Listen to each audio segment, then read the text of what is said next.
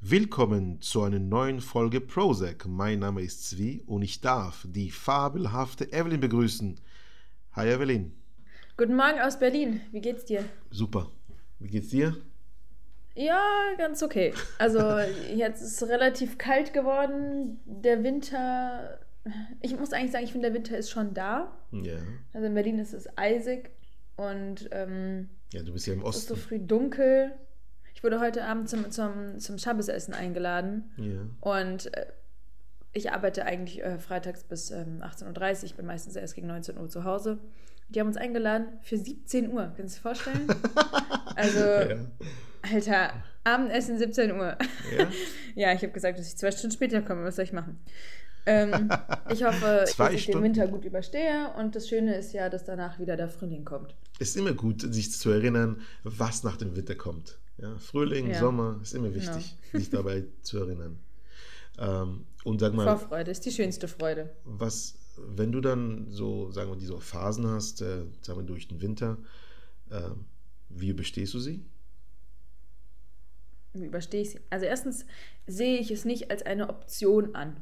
Ja, also es ist halt da und ich muss jetzt durchziehen, ob ich will Ach, oder okay. nicht. Mit Studium, mit Arbeit, so. Ich, ich, ich verfalle nicht in dieses Denkmuster von, "Hm, was wäre, wenn ich jetzt aufhören würde. Ich will das nicht, was wäre, wenn ich es jetzt nicht mache. Also diese Option besteht gar nicht. Ja, ich will es jetzt nicht, aber keinen interessiert es. Weißt du, dass man in seinem Kopf das gar nicht erst zulässt. Finde ich gut. Ähm, ich glaube, das ist erstmal ganz wichtig. Also wirklich dieser, dieser Fokus, den man beibehält. Ähm, ja, und das passt jetzt natürlich perfekt zu unserem Thema. Wir möchten nämlich über einen Psychologen reden, der heißt Steven Reis.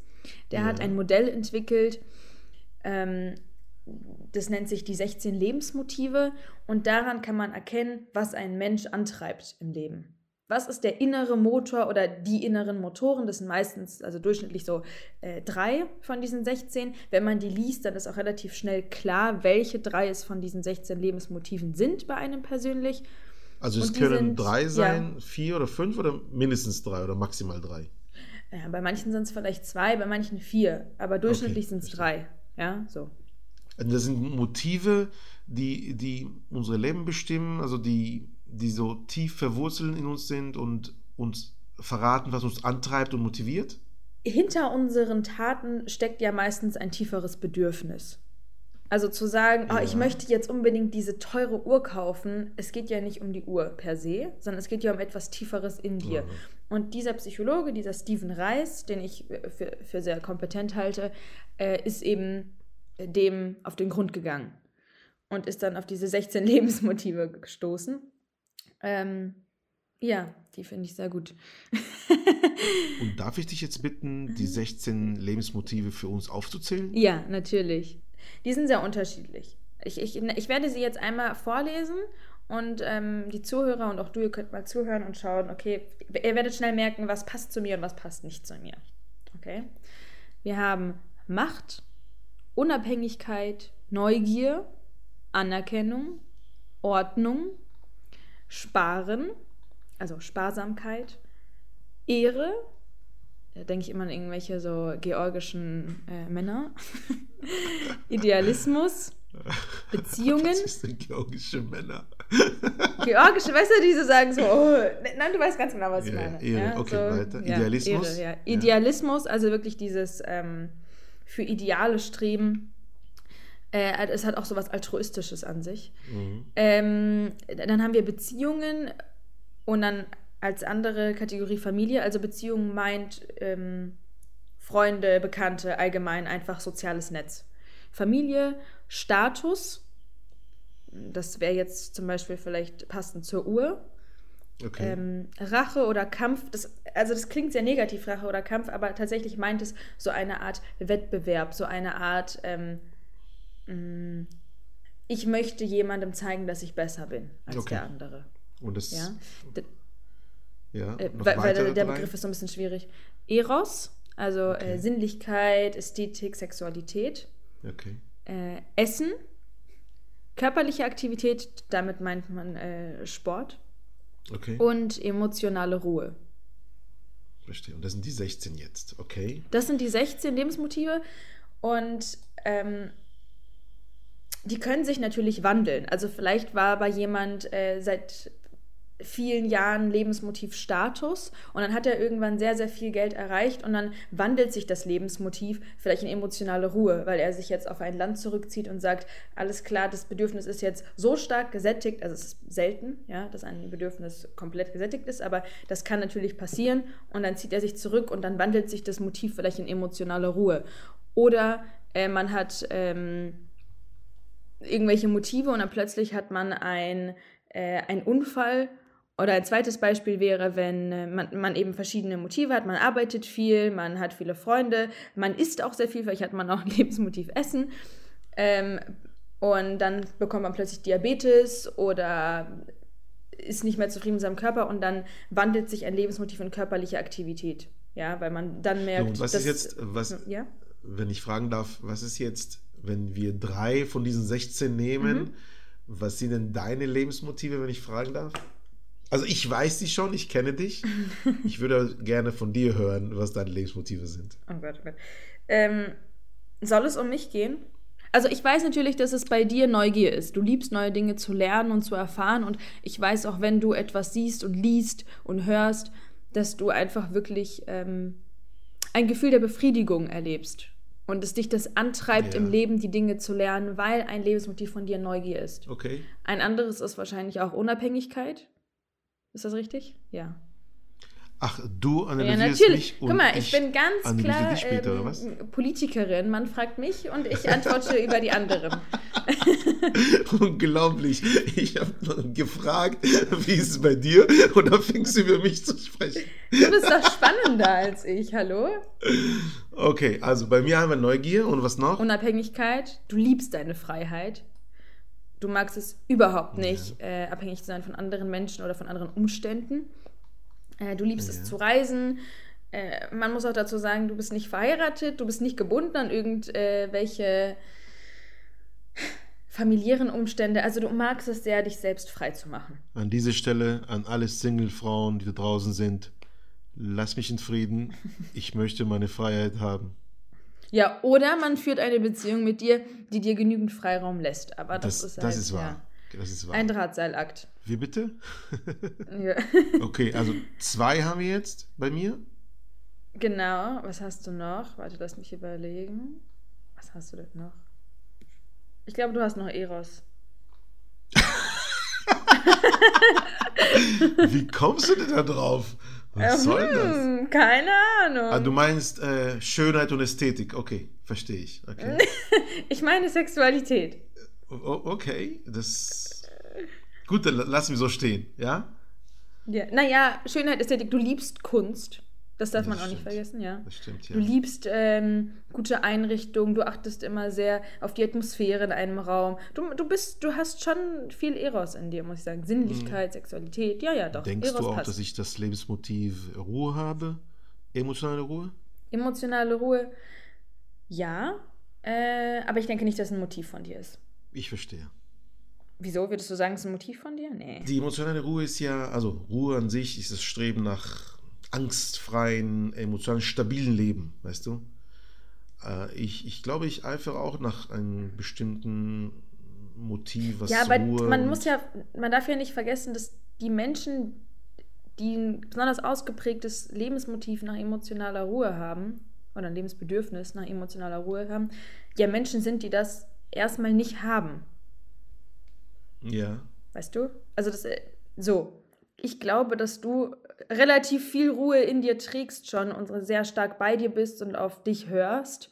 Ich glaube nicht, dass das Bedürfnis nach emotionaler Ruhe bei dir äh, so ungestellt ist. Du sagst, dass die Bedürfnisse ähm, eigentlich das Produkt sind, was wir eigentlich nicht haben oder gehabt haben.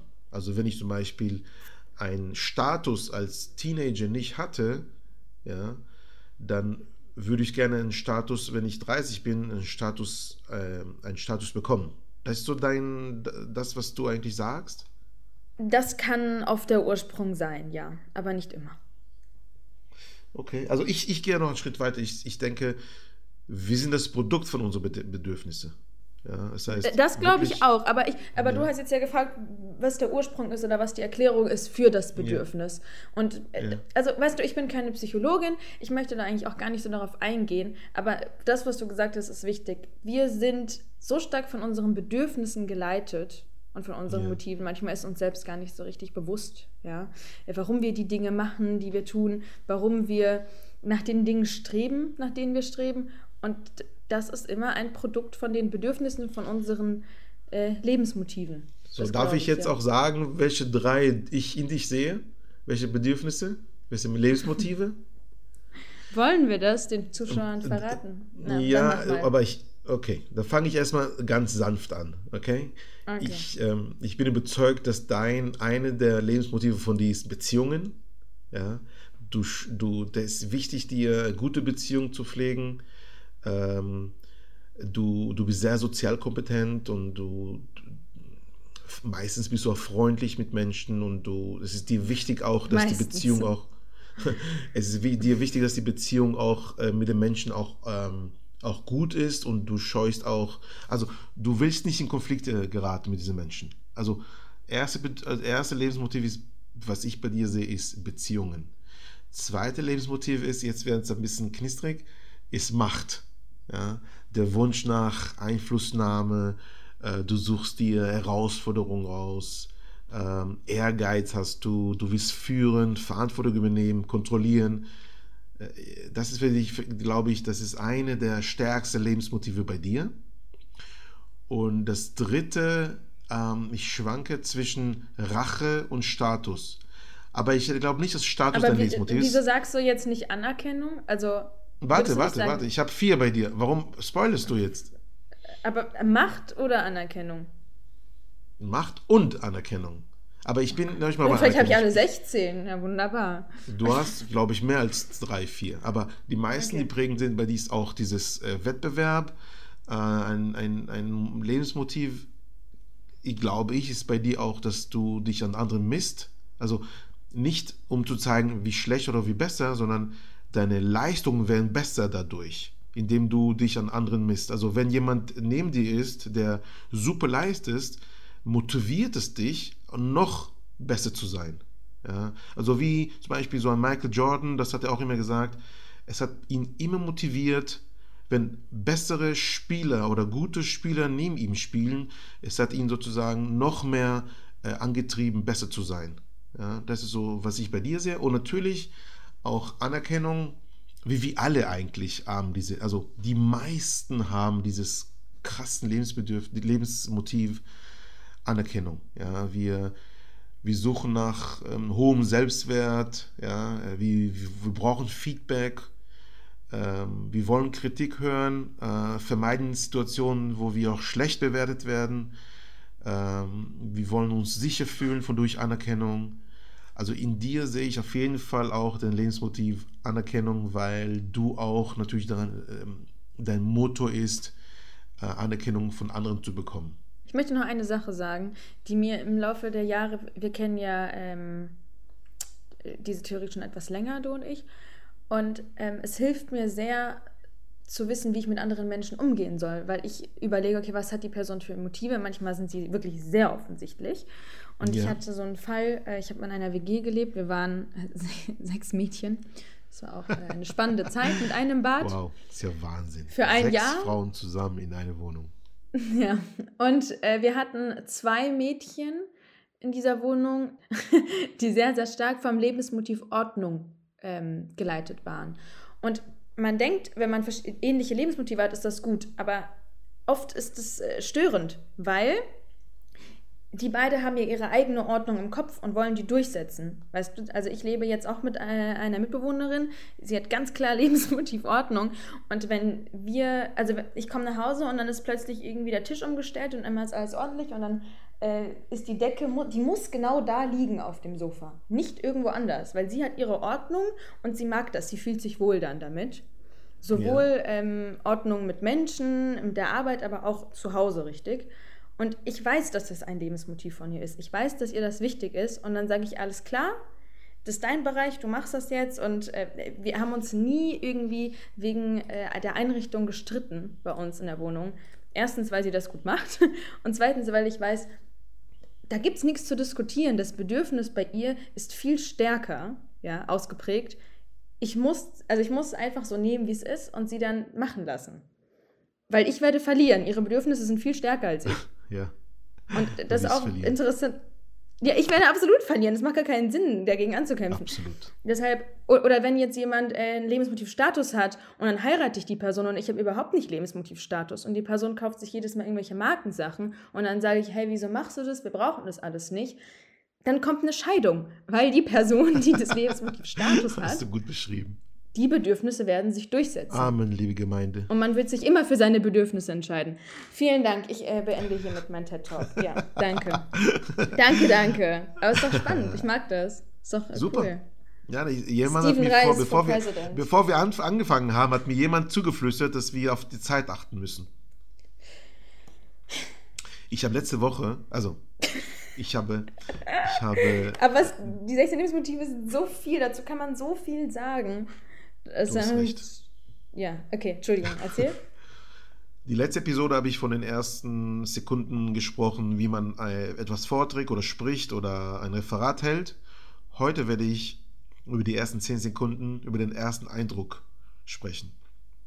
Du weißt, dass wir, ähm, dass der erste Eindruck evolutionäre Gründe hat, warum wir uns so schnell entscheiden müssen. Ja, wir müssen einfach entscheiden, äh, gefährlich oder nicht, Freund oder Feind. Und das hat so viel in uns gemacht die letzten 1000, 2000 Jahren, dass dieser Urinstinkt uns hilft, innerhalb weniger Sekunden, dass wir ein, eine Entscheidung treffen über irgendjemand. Ja, wir, wir treffen ein Urteil über einen visuellen Kanal und lassen fast nichts mehr anderes zu. Ja. Ähm, die Eindrücke, die wir bekommen, ich, äh, durch die Augen ja, und die Körpersprache. Und äh, wie, du, wie du im ersten Moment wirkst, so speichern wir dich ab. Ja. Man sagt, dass man innerhalb einer Sekunde sogar ein Urteil fällt. Ja. Jeder sollte sich im Klaren sein, wie, wie schnell das passiert. Ja. Ähm, hier ein paar Tipps, äh, wie man die in den ersten 10 Sekunden ähm, äh, positiv auffallen möchte. Hörst du zu, Evelyn? Natürlich höre ich zu. Ich habe doch äh, Lebensmotiv Beziehungen und Anerkennung ist ja jetzt besonders wichtig für mich, wie ich Genau. wirke.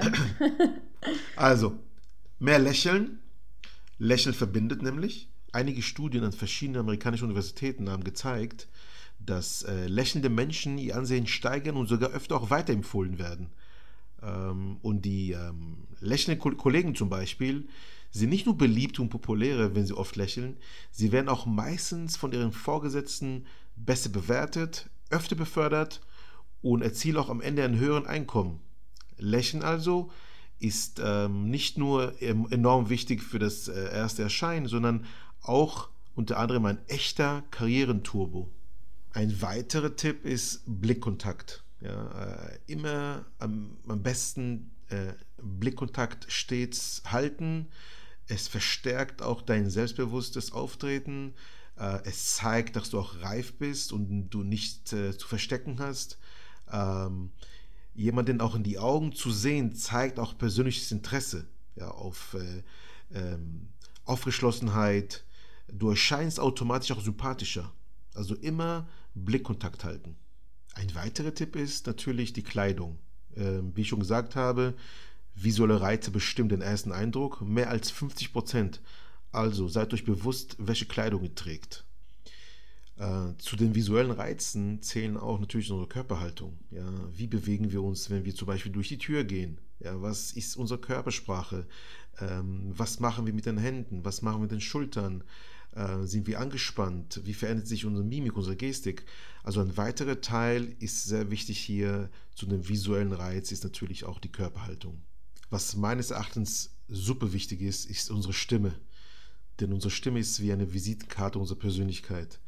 Also mit unserer Stimme bestimmen wir auch nicht nur, äh, wer wir sind, sondern wie wir auch wirken. Also achtet auch drauf, was ihr sagt und vor allem, wie ihr das sagt. Ja, also auf eine Wortwahl kommt es auch drauf an ähm, und wie ihr etwas artikuliert. Äh, es gab zwei Studien, die, sobald zwei Menschen sich begegnen, fra fragt man sich zwei Fragen. Einmal, wie warmherzig ist dieser Mensch, also wie freundlich, hilfsbereit, sozial diese Person ist. Und das zweite ist, wie kompetent ist eigentlich dieser Mensch? Ähm, das heißt, Kompetenz halt eigentlich, ähm, wie clever, intelligent, kreativ, nützlich und ähm, wie, inwieweit kann dieser Mensch uns auch weiterbringen. Sei dir bewusst, das Gehirn verarbeitet all diese Informationen über unbekannte Personen in Millisekunden, ohne große Anstrengung. Also, lächel oft, achte auf deine Augen, den Mund, die Hände, verstecke die Hände nicht, denn wenn du deine Hände versteckst, ist unterbewusst bekommt man das Signal, dass du deine Hände, äh, dass du irgendwas zu verheimlichen hast. Und äh, wenn du deine Hände zeigst, dann signalisierst du damit, dass du nicht zu verstecken hast und man wird dir vertrauen. Denn eigentlich darum geht's, um Vertrauen zu gewinnen. Vielen Dank dafür, Zwie. Weißt du, was ich schön finde?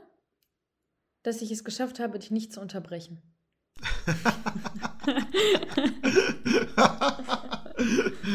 ja, ich finde es auch schon. Also, Evelyn, du weißt jetzt, wie du in den ersten Sekunden Vertrauen schaffst. Aber das wusstest du schon vorher. Naja, ich weiß jetzt vor allem, dass es wichtig ist, in den ersten Sekunden Vertrauen zu gewinnen. Genau. Ja, vielen Dank dafür. Wir kommen zu unserem dritten Thema, hätte, hätte Fahrradkette. Leite ein. Also die Frage ist, was wäre, wenn wir Gedanken lesen könnten? Was wäre, wenn wir Gedanken lesen könnten? Oh, ich weiß nicht, ob ich das so gut finde. Okay, du kommst aber mit irgendwelchen Themen an. Stell dir vor, jetzt war. Weißt du, wir haben 9 Uhr morgens, Zwie. Okay. Ja. Du, du, du sitzt äh, oder du bist neben jemand und ähm, es interessiert dich gerade, was er gerade denkt oder sie denkt. Wäre schon praktisch zu wissen, wenn man Gedanken liest, was dieser Mensch denkt. Weil sie das ja sonst nicht sagen, meinst du? Nein, meistens sagen wir ja nicht alles offenkundig. Also insbesondere ja, auch nicht fremde Menschen. Zum Glück, Gott sei Dank. Genau. Weißt du, was passieren würde, wenn ich immer alles äh, sagen würde? Ich werde, glaube ich, immer wieder zusammengeschlagen, wenn ich mhm. meine, das, was ich denke. Das ist ja schön. Also, ja, es ist ja schön, dass man äh, ein Ventil hat, durch das man filtert, welche Gedanken ähm, ja, rausgelassen werden sollten und welche nicht. Ja. Äh, ich persönlich, also mein erster Gedanke war, als du das Thema hier vorgestellt hast, war, oh, bitte nicht. Also es muss nicht sein. Erstens, weil sich unsere Gedanken wandeln. Man muss nicht immer direkt glauben, was man selbst denkt. Wir denken oft äh, falsche Dinge, Dinge, die nicht vollständig sind. Also wir haben unvollständige Gedanken. Ähm, es muss nicht sein. Es muss nicht sein, dass man das. Nee. Ich, nee, ich bin gegen Gedankenlesen. So, vielen Dank. Okay. So. Also, nein, schau mal, also ich, ich denke, ähm, vielleicht, also positiven Teil, man könnte zum Beispiel auf mehr Wünsche eingehen oder Bedürfnisse eingehen. Also das heißt, man könnte Wünsche erfüllen, wenn ich weiß, äh, Evelyn wünscht sich das und das, aber sie sagt, sie traut sich nicht, aber sie hat sich das gedacht, dann kann ich auf Wünsche zum Beispiel eingehen.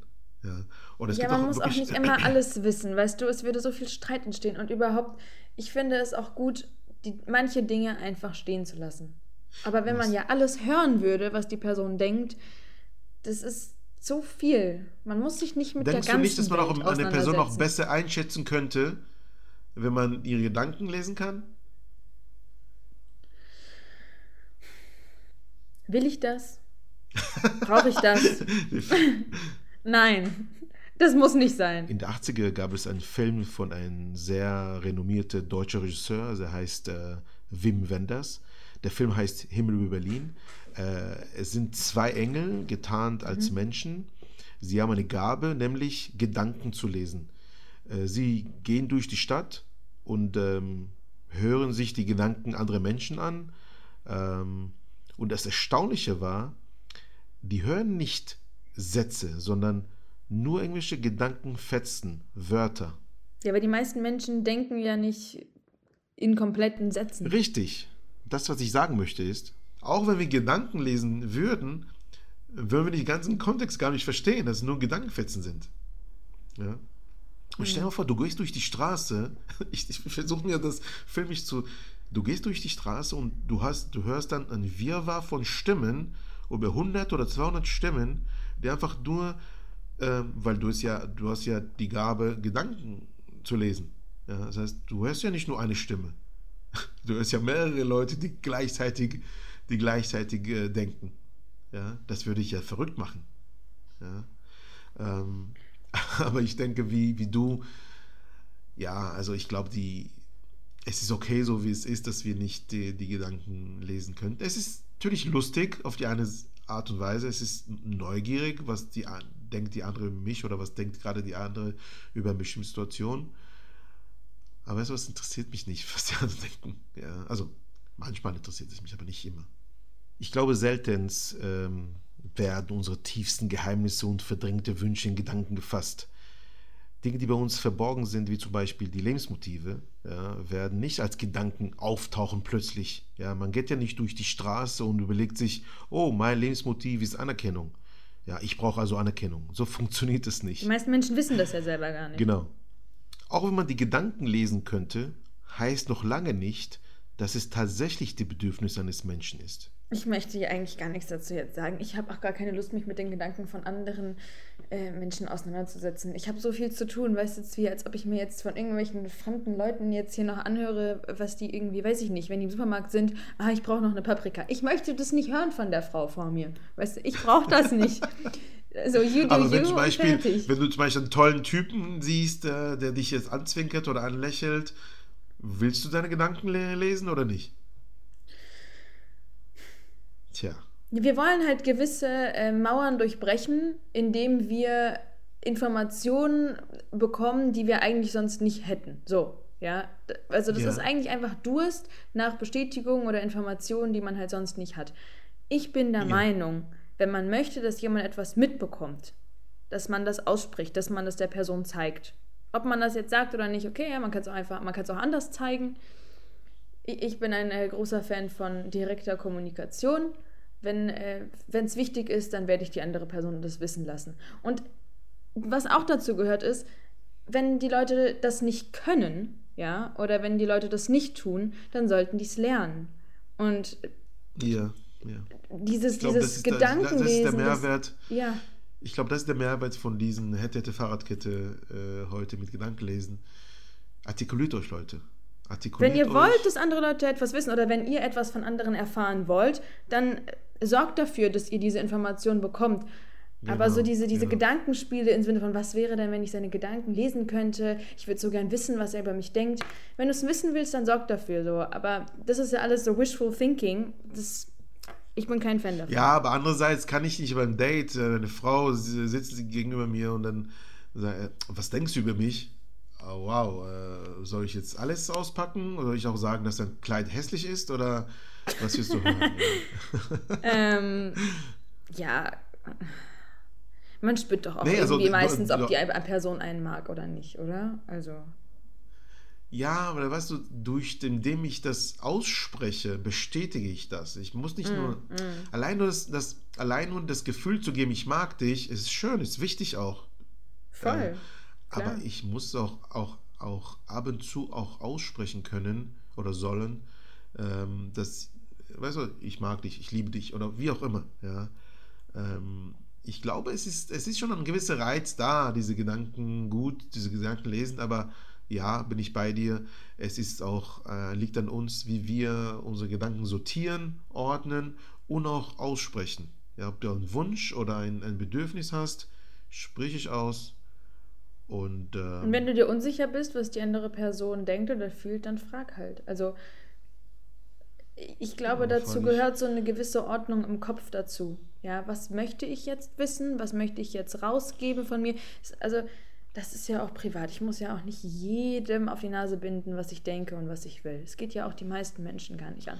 Es hat auch so eine gewisse, ähm, weiß ich nicht, es hat auch was von schlechter Erziehung, wenn ich jedem immer mitteilen muss, was ich denke und fühle. Und da, da du sehr gut erzogen worden bist. Ja, vielen Dank, Mama ähm, und Papa.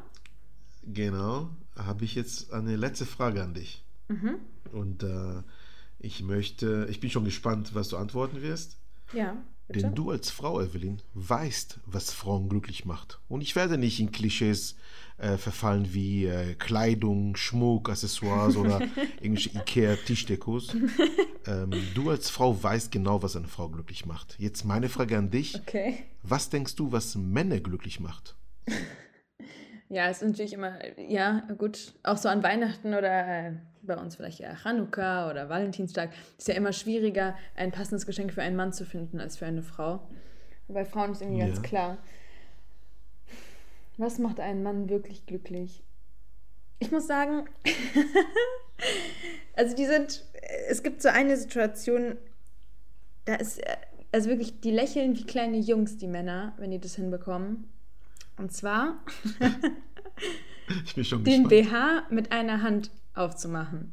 Ja, also du guckst dann in deren Was? Gesicht und du denkst dir, als, als hätten die jetzt irgendwie die Welt gerettet, weißt du, die freuen sich so sehr, die sind so glücklich und denkst dir so, du, das war jetzt kein Akt eigentlich, ja, aber die freuen sich so Also, sehr. also du sagst, diese, dieser Moment, wenn der Mann den, den BH von einer Frau au- aufmacht, Mit ist einer so Hand. Mit der einer Hand. glücklichste Der Moment mit sich- einer Hand natürlich. Der Ja. fühlt sich wie Gott. So als ob er die Kernspaltung oder einen neuen Planeten entdeckt Genau, hätte. genau. so, herzlichen Glückwunsch, so, das ist wirklich. Also, liebe Frauen, wenn ihr den Mann wirklich glücklich machen wollt, lasst ihn bitte mit einer Hand eure BH aufmachen. Ja, also man muss aber denen auch das Gefühl geben, weißt du, dass sie dann was Gutes gemacht haben. Super, toll gemacht. Weißt du, so ganz so, weißt du, unabhängig davon, dass ich ich, stell- das ich jeden Tag vor, mache. Ja. Ich stelle mir vor, die, die Frau sitzt da und der Mann macht mit, eine, mit einer Hand ihre BH auf und Ja, sie ja. guckt ihn an und so eine Schulter klopfen. Hast du aber gut gemacht. ja, genau, wunderbar. Ja, wie so ein Hund. Liebe Jungs, liebe Männer, Ja. ich bin stolz auf euch. Ihr seid wirklich manchmal wirklich ein, ein Unikat. In diesem Sinne. Wir lieben Männer. ciao, ciao. Du mehr als ich. Ja, das stimmt. Ciao. ciao. ciao.